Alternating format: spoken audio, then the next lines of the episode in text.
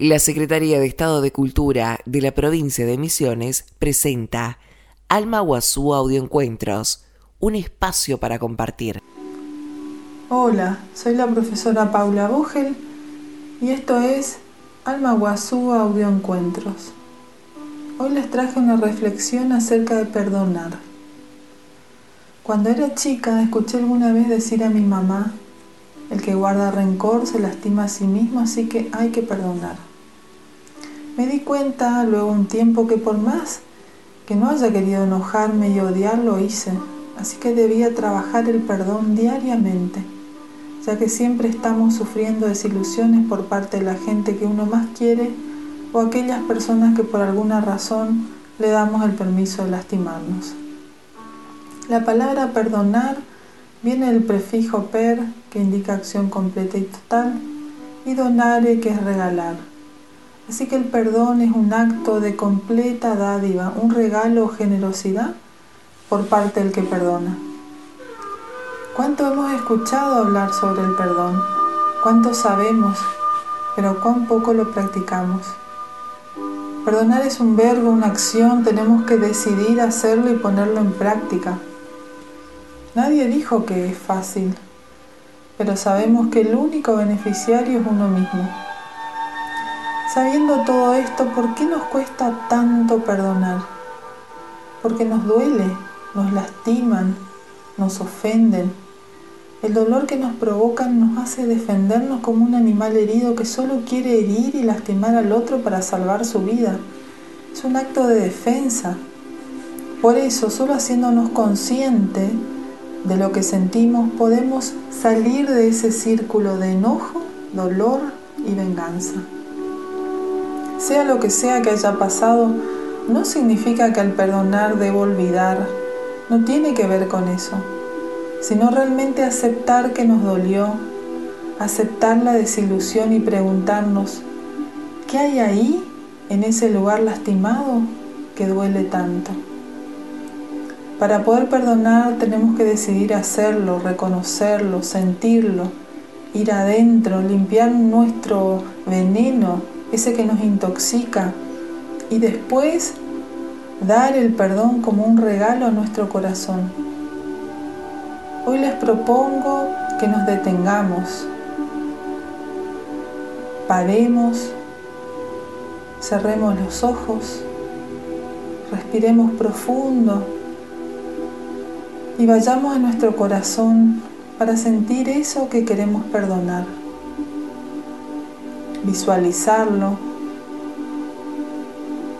y sacarlo de nuestro cuerpo en una exhalación larga, dejando que salga, sabiendo que como dijo Shakespeare, el perdón cae como lluvia suave desde el cielo a la tierra. Es dos veces bendito. Bendice al que lo da y al que lo recibe. Que Dios los bendiga y que tengan una hermosa noche.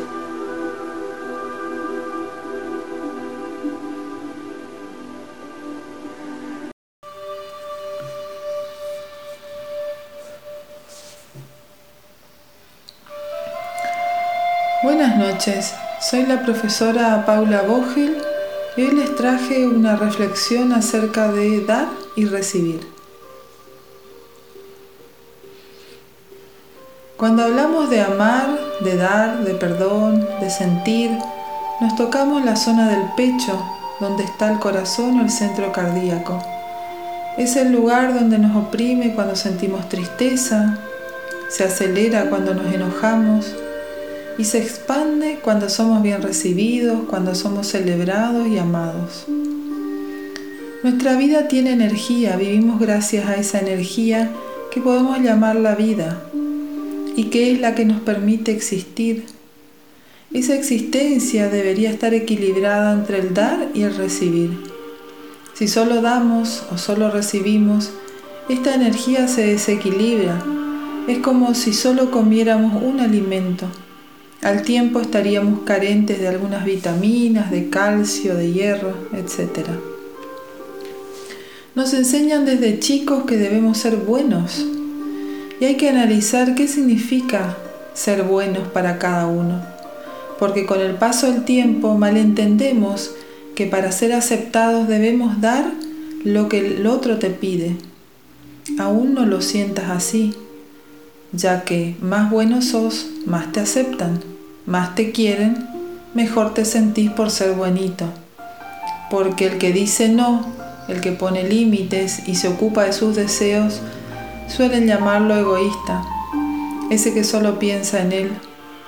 ¿Cuántas creencias erradas? Seguir dando algo cuando no se tiene o no se puede es el síntoma más claro que algo no está bien en nosotros, ya que nosotros somos los primeros que debemos cuidarnos y querernos para poder decir no, no quiero o no puedo. Pero ¿cómo hacerlo si tengo la creencia que así no me van a aceptar, no me van a querer?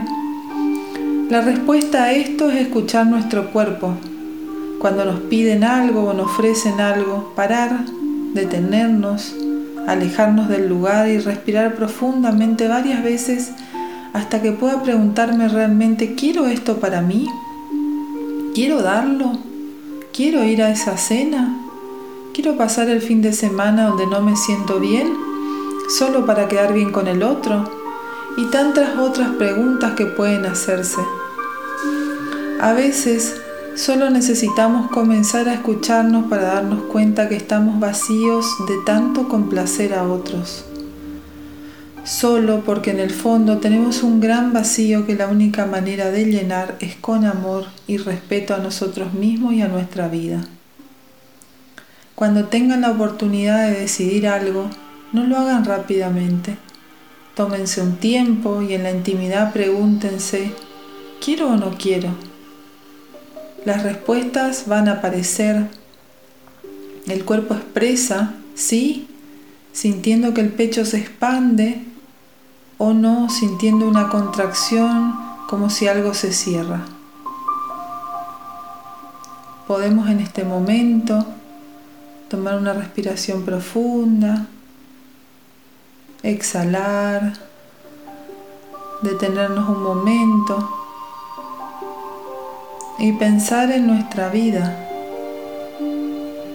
¿Cuánto hacemos para nosotros y cuánto hacemos para complacer al otro?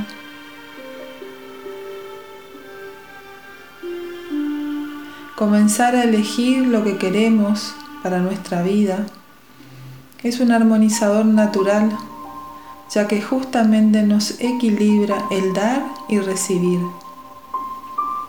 Vamos a comenzar a sentirnos fuertes, firmes y seguros, ya que seremos nosotros los que estamos manejando nuestro barco que se llama vida.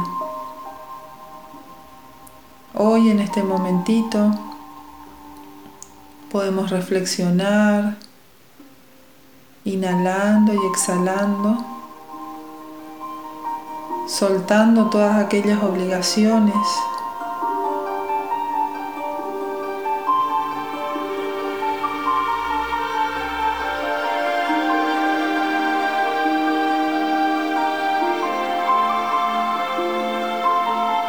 y decidiendo